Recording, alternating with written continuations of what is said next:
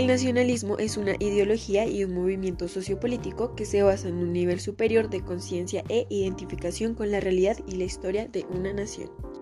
En el texto asignado para leer señalan que el nacionalismo y la ideología nacional que generan se va desarrollando de diferentes formas entre los grupos sociales y las religiones del Estado, pues es un proyecto que generaron las grandes élites y luego se fue extendiendo sobre las grandes masas populares. Varias personas como Ernest Geller señalan que el nacionalismo es un principio político en el que debe haber congruencia entre la unidad nacional y la unidad política. La congruencia es la relación coherente entre varias ideas. Por otro lado, Leah Greenfield define que el nacionalismo es un conjunto de ideas y de sentimientos que conforman el marco conceptual de la idea nacional. La idea nacional es el sentimiento de pertenencia a una colectividad de un Estado o nación. También Ricardo Rojas dice que el nacionalismo es la conciencia del yo colectivo de una nación. En los estados, los encargados de promover el nacionalismo fueron los gobiernos. Los gobiernos estaban en busca de una idea muy buena para poder expandir a las mentes de cada ciudadano del Estado el nacionalismo. Esta idea fue enseñar el nacionalismo desde la escuela básica primaria. En esta educación hay varios puntos. Uno de estos puntos es la lengua. Por ejemplo, en el Estado imponen la lengua mariposa. Si tú perteneces a mariposa, debes hablar mariposa.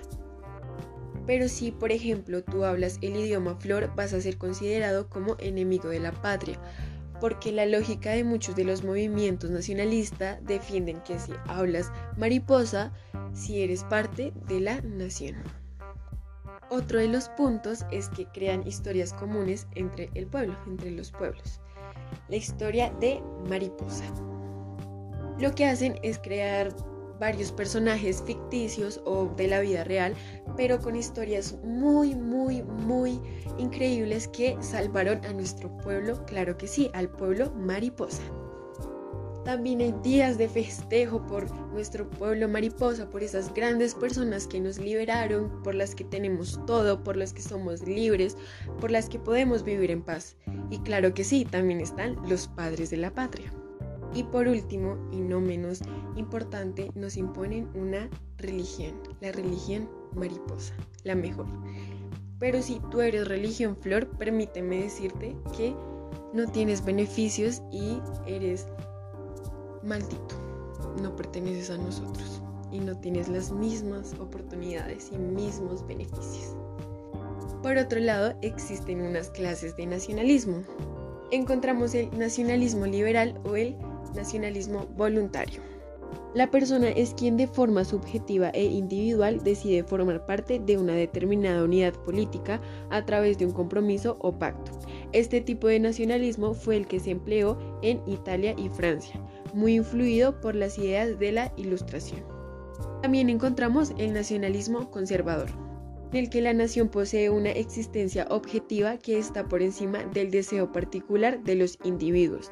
El que pertenece a ella lo seguirá siendo de por vida, con independencia al lugar donde se encuentre, como una especie de carga genética a lo que no es posible sustituirse mediante la voluntad. Este tipo de nacionalismo fue empleado por la mayoría de los protagonistas de la unificación alemana nacionalismo es todo lo contrario a la globalización, ya que los nacionalistas sostienen que este proceso destruye la autonomía y soberanía de las naciones. Y también el nacionalismo no solo se limita a naciones independientes, sino también puede manifestarse en movimientos separatistas como el nacionalismo catalán, el nacionalismo hongkonés o el nacionalismo sureño. Escucharemos unos de los eventos nacionalistas más relevantes en el siglo XIX. La Guerra de la Independencia de los Estados Unidos, uno de los primeros eventos nacionalistas de la historia. La Revolución Francesa y guerras napoleónicas. También fue muy importante e hicieron que el nacionalismo se esparciera con facilidad por toda Europa. Muchas de las revoluciones ocurridas tomaron lugar en Europa en el año 1848. Tuvieron un profundo carácter nacionalista, asimismo como la Guerra Franco-Prusiana y la unificación alemana. Esto tomado hoy en día como uno de los mayores ejemplos de nacionalismo. En cada rincón del mundo encontramos figuras nacionalistas. Por ejemplo, en España encontramos a Francisco Franco, en Estados Unidos a Wei Long, en India encontramos a Indira Gandhi. Y por supuesto, figuras nacionalistas en Latinoamérica. En México, Porfirio Díaz, en Brasil, Getulio Vargas, en Argentina, Juan Domingo Perón y en Venezuela, Marcos Pérez Jiménez. No solo encontramos países nacionalistas o no nacionalistas, también encontramos países medianamente nacionalistas. En los países nacionalistas encontramos a China, Rusia, Turquía, Polonia, Hungría e Israel.